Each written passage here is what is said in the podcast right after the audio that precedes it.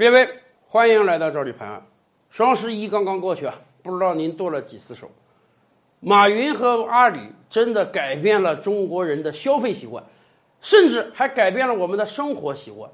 倒退十几年，有谁会把双十一真正当个节日？而今天又有哪个中国人不知道双十一啊？对于中国人来讲，双十一已经从光棍节呀变味儿到了这个购物节，而我们的邻国韩国，双十一有个特殊的意义。在韩国，双十一这一天啊，有个另外的名字 ——Pepper Day。什么叫 Pepper 呢？就是一种手指巧克力饼干啊，咱们大家都吃过，每个超市都有卖的啊，什么百奇呀、百醇呐，细如长手指一样的饼干，前端呢蘸着巧克力酱，或者蘸着各种各样的调料啊，包装好了卖给大家吃的。为什么叫这一天呢？本来双十一这个日子就挺特殊的，四根棍儿一样，所以咱们原来叫人家光棍节嘛。在一九九四年的时候呢，有一些韩国人觉得，哎呀，我们每天吃的这个手指巧克力饼干跟这个双十一四根棍儿很像，所以。大家就在那一天啊，赠送给亲朋好友这个手指巧克力饼干。慢慢的，这二十多年来啊，在韩国已经形成一个习俗了。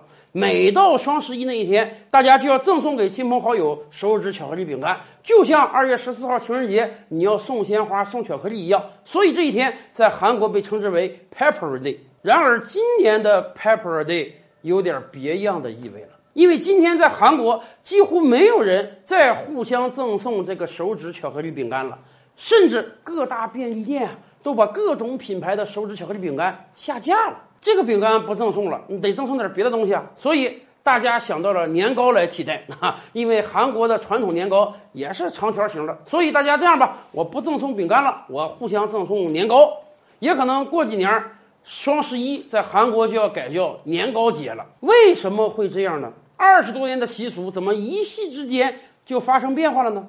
原因很简单，因为这种手指巧克力饼干啊，并不是韩国独有的。这种饼干最早啊是诞生在六十年代的日本啊，日本有一家企业生产出了这种饼干，哎，大家很喜欢吃。今天我们在各种日本漫画中都能看到主人公吃这种饼干的场景。日本和韩国一直交往很紧密嘛，所以日本的这种休闲食品，哎，慢慢的就传到了韩国。后来韩国的很多企业也开发出了自己的品牌，但是在韩国人脑中啊，这种手指巧克力饼干它就是日本传过来的。